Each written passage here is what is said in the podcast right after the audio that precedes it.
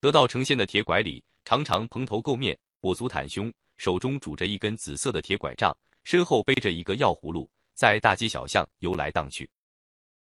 一天，铁拐李变做一个白发苍苍的老翁，在汝南这个地方行医施药，扶危济困，为人们排忧解难。来找他看病的人络绎不绝，而他总是药到病除。人们于是便纷纷传说，汝南来了一位白发神医，被他治好病的人都想带着礼物来谢谢他。可是散世以后，人们却寻不到他的踪迹了。这件事一来二去，传到了管理市场的官员费长房的耳朵里。为了把这件事弄清楚，费长房就在铁拐李施药处的附近租下了一间楼房，每天早晚都坐在楼上，暗中观察这位白发老神医的行踪。没有几天，细心的费长房便了解到了其中的缘故。原来，每当集市上的人们散去以后，那位白发苍苍的老翁便纵身一跳。竟然钻进屋檐下挂着的药葫芦中去了。费长房是个有心之人，他一看便知这白发老翁不是个凡人，于是他第三天便备下厚礼去拜见这位神秘而又医道高超的白发老人。白发老人见费长房带着礼物来了，倒也不客气，便收下礼物，请他到堂中相会。费长房跟随老翁进入葫芦中，这可真是个非同凡响的去处。只见眼前亭台楼阁，瑶草琼花。别有一番神仙境界。来到厅内，更是玉堂金室，幽廊曲径，令人目不暇接。老翁马上命人摆上美酒佳肴，与费长房开怀畅饮。费长房从未吃过这样的山珍海味，使人饱而不腻；也未曾喝过这样的琼浆玉液，令人饮而不醉。酒宴过后，老翁送费长房出来，悄声对他说：“来此之事，只可你知我知，不要对别人乱讲。”费长房马上点头答应。一晃好多天过去了，一天，白发老翁来到费长房的楼上，对费长房说：“你知道我是谁吗？我本是仙人，以济世救人为己任。现在在汝南，我该做的事情都已经做完了，我也该回去了。楼下还剩下一些酒，你去命人把那酒拿上来。我今天在这里和你饮酒话别，不知何时才能与您再见面。”费长房颇有些不舍地说：“至于何时能再见面，那就不好说了。”费长房派手下人去楼下取酒坛子，可是去了几个人也没有搬动那个酒坛子。后来增加到十个人去抬，还是没有办法将酒坛挪动分毫。于是老翁笑着走下楼去，来到酒坛前，只用一根手指头就将其提到了楼上。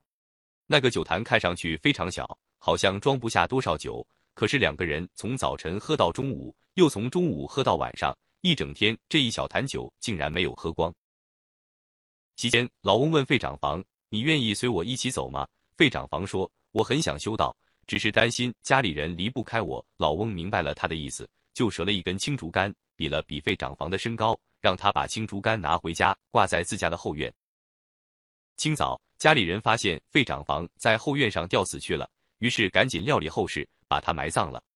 其实，费长房就站在那里，看着家里人忙前忙后，别人却都看不到他。费长房离开家，跟随老翁走进深山密林之中。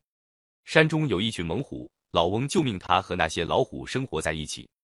费长房毫不畏惧，白天在虎群中进进出出，夜晚就和老虎睡在一起。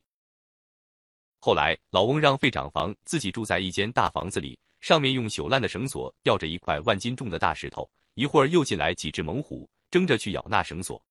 可是费长房在巨石下面依然若无其事，安然不动。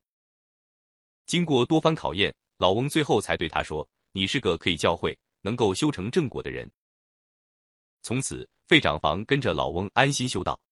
又过了好些日子，他有些想念家中的妻儿老小了。老翁马上看出了他的心思，就交给他一根竹杖，对他说：“你骑上它，想到什么地方去，就可以到什么地方去。到达后要把他投进湖中去。”老翁说着，又给他画了一道符，对他说：“你拿上它，路上就可以驱鬼役神了。”于是费长房骑上竹杖，转眼就回到了家中。他自以为离家不过十几天，其实已经过了十几年了。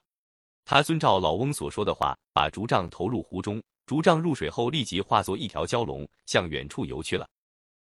从此以后，费长房便留在家乡治病救人，无论什么样的疑难杂症，他都能够手到病除，起死回生，因为他有灵符驱鬼一神。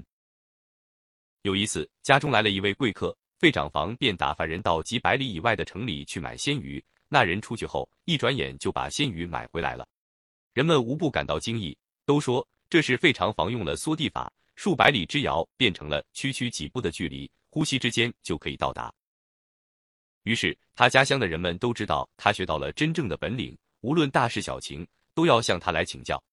他更是有求必应，为人们排忧解难。汝南人桓景看到他本事高强，便跟随他学道。九月初的一天，费长房突然对桓景说：“九月初九这天，你家将会大难临头。不过，你如果按照我的方法去做，就可以避过这灾难。你赶紧回家，让家里人每人都缝一个小锦囊，在里面装上茱萸，系在胳膊上，然后离开家，登到高处，在那里喝菊花酒，就可以避免这场灾难了。”到了九月初九这一天，桓景便按照费长房的嘱咐，率领全家人带上茱萸锦囊。登上他家后面的一座小山，在那里边谈边饮菊花酒。他们从早晨一直喝到傍晚。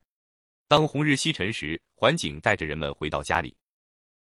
到家推开门一看，不禁大惊失色。只见家里的牛羊鸡狗一个没剩，全都死光了。